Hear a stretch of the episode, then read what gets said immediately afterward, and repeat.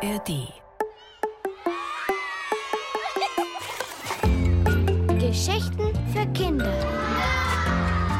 Ein Podcast des Bayerischen Rundfunks. In der ARD Audiothek.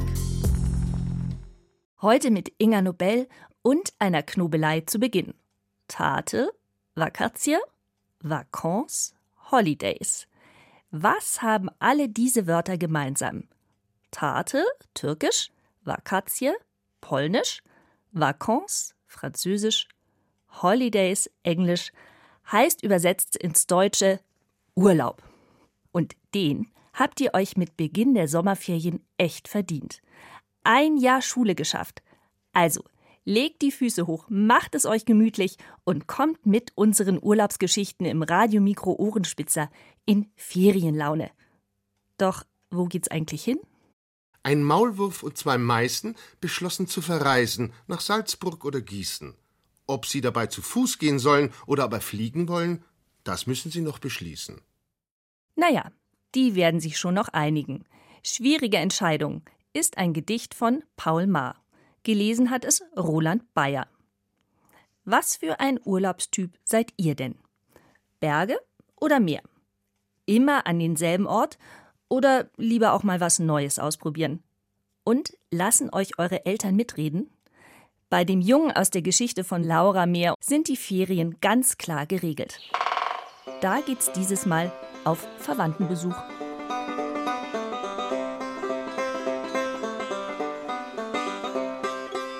Ich habe einen Onkel, der heißt Zach und wohnt an einem wilden. Dort lebt er schon sehr viele Jahre und hat ganz lange weiße Haare.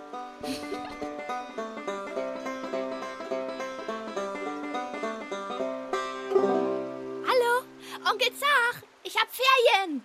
Kann ich bei dir bleiben? Wieso? Hast du keinen Vater, keine Mutter? Doch. Aber die haben gesagt, ich soll dich besuchen. Steh nicht da rum. Du stehst mir genau in der Sonne. Darf ich bei dir in der Hütte wohnen? Wenn's sein muss. Aber jetzt geh weg da.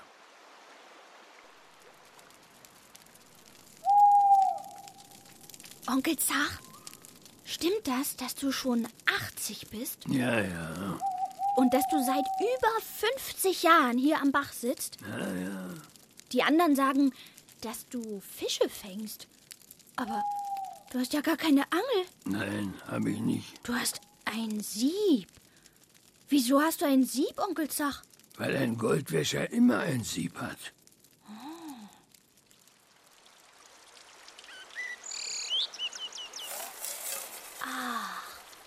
Du suchst nach Gold.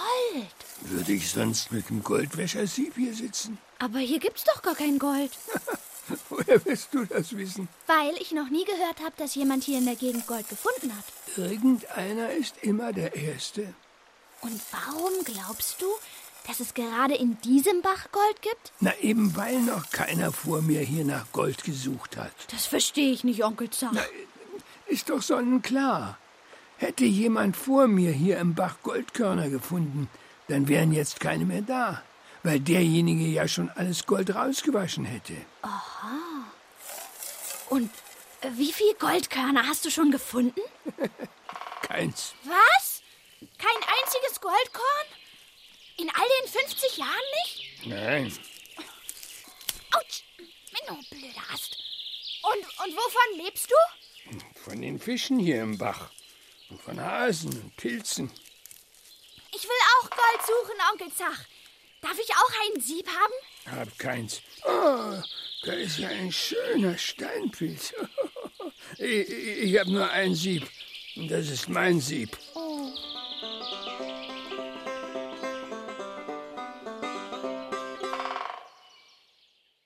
Zach, ich habe das hier in der Hütte gefunden. Das ist das Teesieb. Darf ich das zum Goldwaschen nehmen? Ungern. Wow, jetzt bin ich auch ein richtiger Goldsucher. Wenn ich nach den Ferien meinen Freunden erzähle, dass ich mit meinem Onkel Gold gesucht habe, cool. Wie lange dauern denn deine Ferien noch?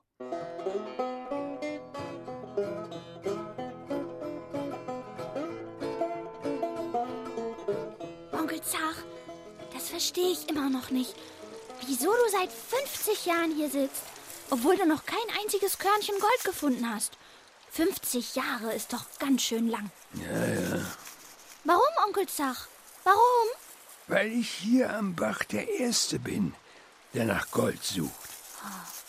Ist es wichtig, der Erste zu sein? Na klar. Wenn du der Letzte bist, haben die anderen vor dir schon vorher alles gekriegt. Und für dich ist nichts mehr da. Ich war auch mal der Letzte. Im Schwimmen war das. Da bin ich nicht gut. Ich war immer der Letzte. Schon von Geburt an. Immer. Das letzte von sieben Kindern war ich. Und mein Name ist auch das letzte. Zacharias Zimmermann. Wieso? Das klingt doch cool.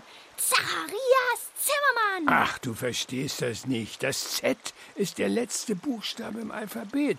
Also wurde ich in der Schule immer als Letzter aufgerufen. Immer war ich als Letzter dran und kriegte nur, was andere übrig ließen. Die alten Klamotten meiner sechs älteren Geschwister, ihre gebrauchten Fahrräder, ihre kaputten Spielzeuge. Irgendwann hatte ich das satt. Ich wollte auch mal der Erste sein. Deswegen sitze ich hier am Bach als aller, allererster. Und wenn das Gold kommt, wird keiner da sein, der es vor mir findet. Onkel Zach! Guck mal, hier in meinem Sieb. Was? Oh, nein, nein. Oh, oh, oh nein. Oh nein, das darf nicht wahr sein. Das glänzt. Ist das Gold, Onkel Zach? Kommt der Bengel an meinen Bach und findet schon am zweiten Tag Gold. Warum habe ich ihm nur mein Teesieb gegeben? Onkel Zach! Schau! In deinem Sieb glänzt es auch. Was? Tatsächlich ein Goldkorn. Und, und hier, hier ist noch eines. Juhu! Wuhu! Wusste ich doch, dass hier im Bach Gold ist. Onkel Zach, bist du mir jetzt böse? Weil ich doch vor dir das Gold gefunden habe und du wieder nicht der Erste bist. Ja, so ist das eben, wenn man Zacharias Zimmermann heißt. Aber immerhin bin ich diesmal schon Zweiter.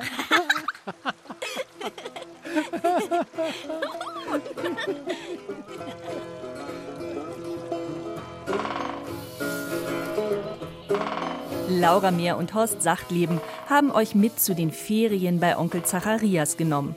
Und die Musiker von Radau sind auch schon unterwegs.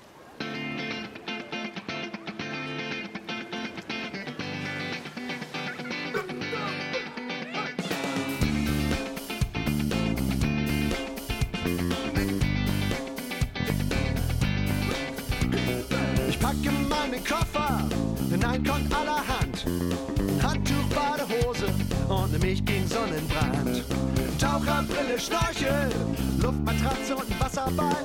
Bestens ausgerüstet bin ich auf jeden Fall. Ferien, bald geht es los, ich freue mich so sehr. Ferien am Meer. Ferien, das letzte Mal ist schon so lange her. Ferien am Meer. Sonnenhut, Sandalen Im Urlaubsland ist so sofort erkennbar. Badematte, Sonnenschirm und das Schlauchboot allemal. Das nehme ich mit, das passt schon rein. Wie ist mir egal. Ferien, bald geht es los, ich freue mich so sehr. Ferien am Meer. Ferien, das letzte Mal ist schon so lange her. Ferien am Meer. Wo soll es hingehen? Entscheidung fällt uns schwer.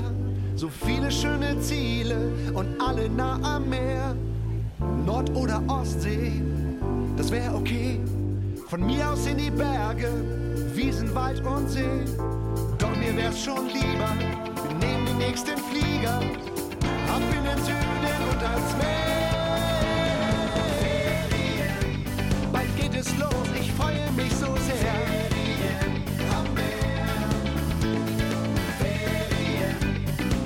Das letzte Mal ist schon so lange her.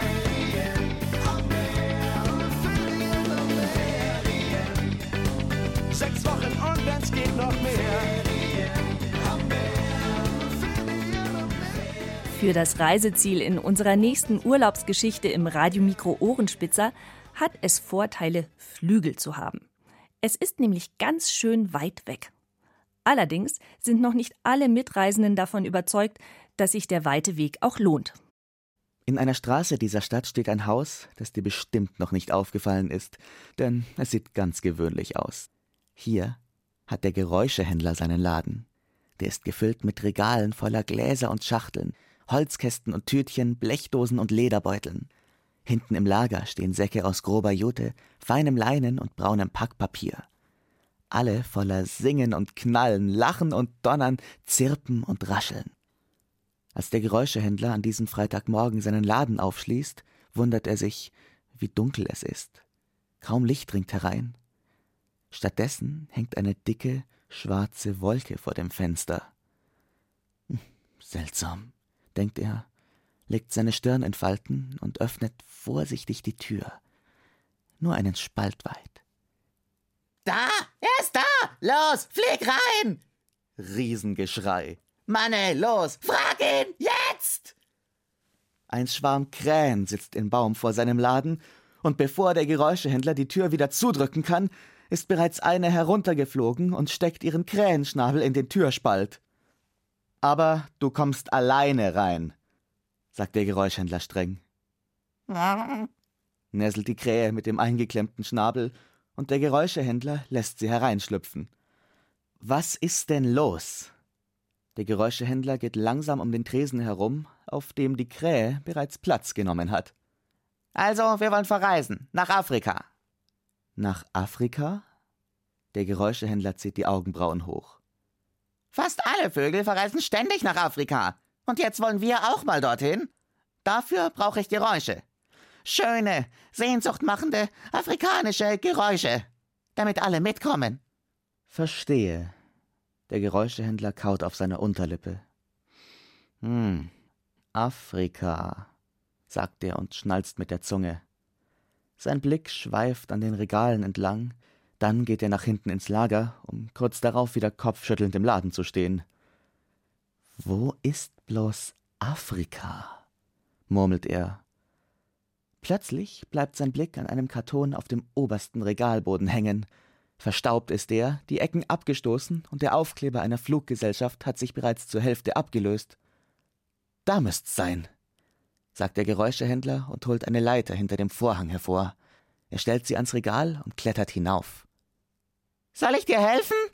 fragt die Krähe gerade noch, aber da passiert es schon. Der Geräuschehändler balanciert den Karton auf den Fingerspitzen, der wackelt, man hört leises Trommeln, Trompeten und galoppierende Hufe. Der Karton rutscht, fällt hinunter, mitten in den Laden, kippt auf die Seite, so dass der gefaltete Deckel sich öffnet und Afrika in unglaublicher Lautstärke den ganzen Laden erfüllt.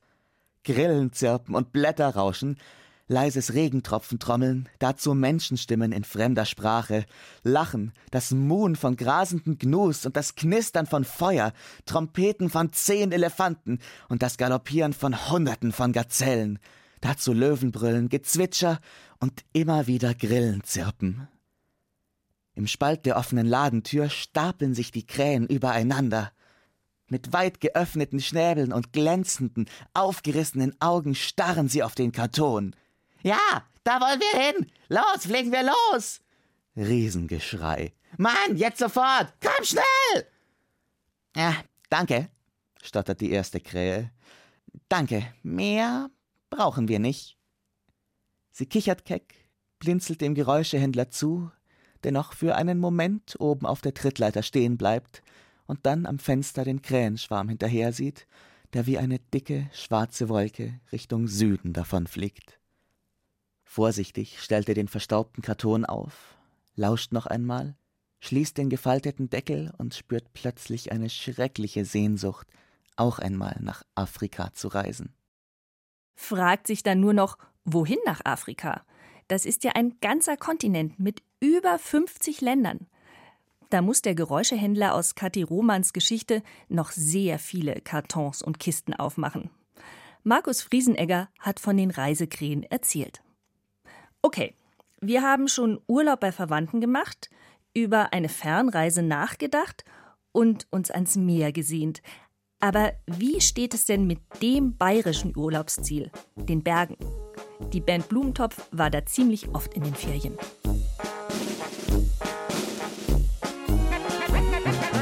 War immer ein kluger Mann mit Prinzipien. Drum lagen wir nie faul am Strand in Sizilien. Er sagte immer nur: Scheiß auf Mittelmeer, ich muss nicht weit Die Berge reizten ihn entschieden mehr. War nun mal noch nie ein Flachland Tiroler näher als Sandburg und Beach, den im Gamsbad und Jodler. Und wenn ich einen Blick in die alten Alben riskiere, sehe ich uns in Kniebundhosen in den Alpen posieren.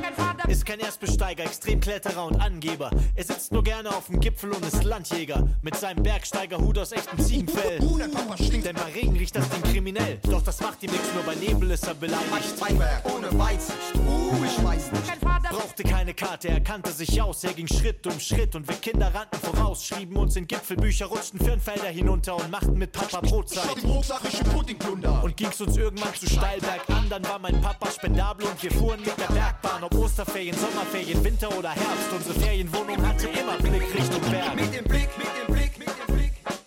Durchs Fenster zum Meer,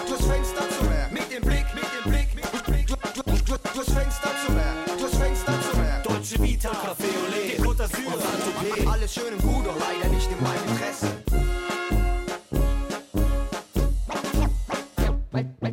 War immer ein sturer Mann mit Prinzipien. Drum waren wir anders als die anderen Familien. Meine Klassenkameraden haben's mir jedes Mal erzählt, wie sie baden waren und surfen im Club Mediterranee. Sie von Wasserski und kauften den Mädels Gelati. Ich trank Skiwasser auf der Berghütte mit meinem Papi. Und immer wenn sie schwärmten von Paella und Muscheln, blieb ich stumm oder murmelte nur. Statt Ciao Bella und Buenos Dias hieß es bei uns. Wir waren mal in Italien, aber nur in Südtirol. Und so vermisste ich das Meer sehr doch. Gefiel der Blick Richtung Bergmeer. Mit dem Blick, mit dem Blick, Fenster zum Meer, durchs Fenster zum Meer. Mit dem Blick, mit dem Blick, mit dem Blick. Du- du- du- Durchs Fenster zum Meer, durchs Fenster zum Meer. Deutsche Vita, Café Olé, Côte d'Azur und Saint-Tropez. Alles schön und gut, doch leider nicht in meinem Interesse. Mit dem Blick, mit dem Ein Fenster zum Berg? Schön und gut. Was wir jetzt brauchen, ist ein Fenster ins All. Am besten in einer Rakete. Yaji Mai erzählt die Geschichte von einem, der im Weltraum viel Arbeit hat, weil alle anderen nett verreisen. Kein Urlaub für Spaceman heißt sie und ist von Silke Wolfrum. Es ist Ferienzeit im Weltall und die meisten Außerirdischen sind verreist, dösen irgendwo unter anderen Sonnen oder wandern über fremde Mondkrater. Nur einer hat alle Hände voll zu tun, Spaceman. Denn er muss sich jetzt um all die Dinge kümmern, für die die Urlauber nun keine Zeit haben. Schon sirrt es in seinem linken Ohr.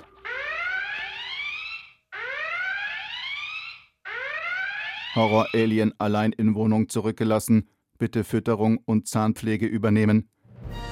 Spaceman schlingt sich seinen Space-Mantel um die Schultern, fährt seine Antennen aus und düst ab. Lila Feuer zischt aus seinen Füßen. Er fliegt mit Ultraschallgeschwindigkeit.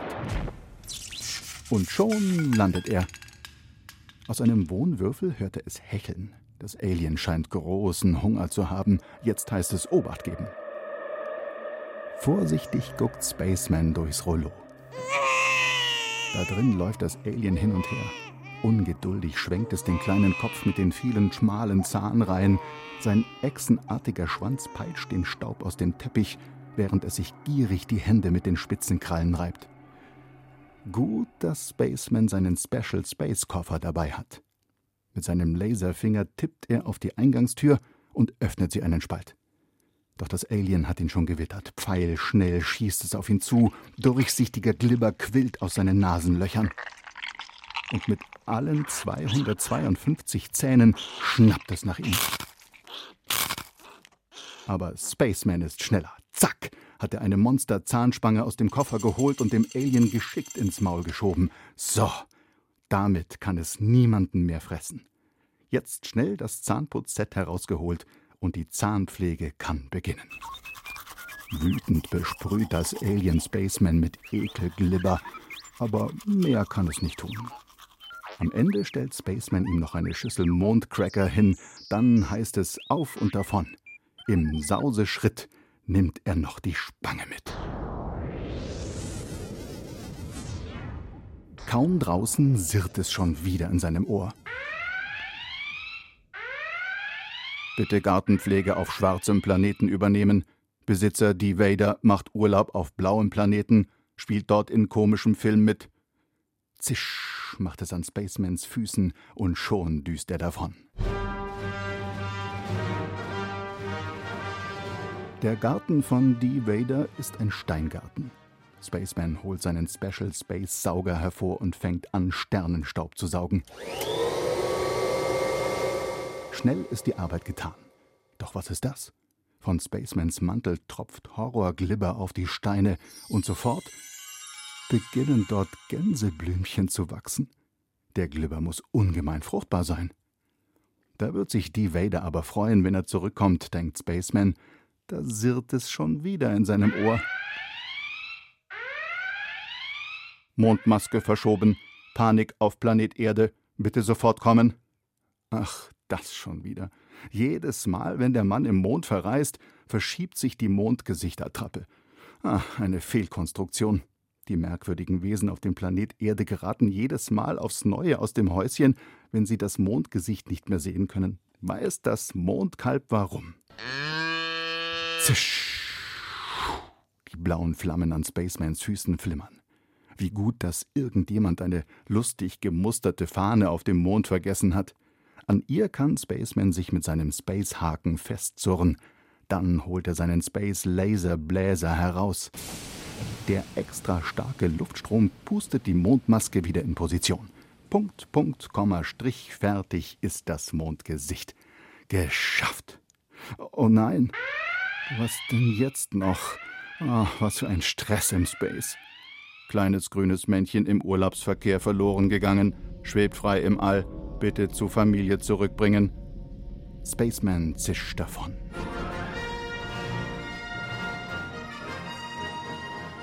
Dank seines Special Space Navis weiß er schon, wo sich das kleine grüne Männchen befindet. Mitten auf der Milchstraße. Das ist höchst gefährlich, denn dort herrscht dichter Reiseverkehr. Mit wehendem Mantel düst Spaceman heran. Da ist das Männchen. Oh nein! Von rechts kommt ein Raumschiff. Ziemlich schnell. Am Steuer ein finster dreinschauender Typ mit spitzen Ohren. Das ganze Fahrzeug sieht aus wie ein riesiges Insekt. Lila Flammen zischen aus Spacemans Füßen. Im letzten Moment schnappt er sich das kleine grüne Männchen und setzt es auf seinen Rücken. Uff. Jetzt aber schnell zu deinen Eltern, erklärt er dem Kleinen auf Marsianisch, und weiter geht's durchs All. Die Eltern des kleinen grünen Männchens freuen sich riesig, als Spaceman es zu ihnen bringt. Sie wollen unbedingt, dass er noch zum Essen bleibt, aber Spaceman hat keine Zeit. Denn wer im unendlichen Universum lebt, der hat unendlich viel zu tun. Vielleicht darf Spaceman dann ja zur Belohnung doppelt so lange Urlaub machen, wenn die anderen alle wieder da sind. Euch jetzt aber erstmal schöne Ferien. Ciao, sagt Inga Nobel. Du willst mehr? Dann hol dir den Podcast Pumuckel, der Hörspielklassiker.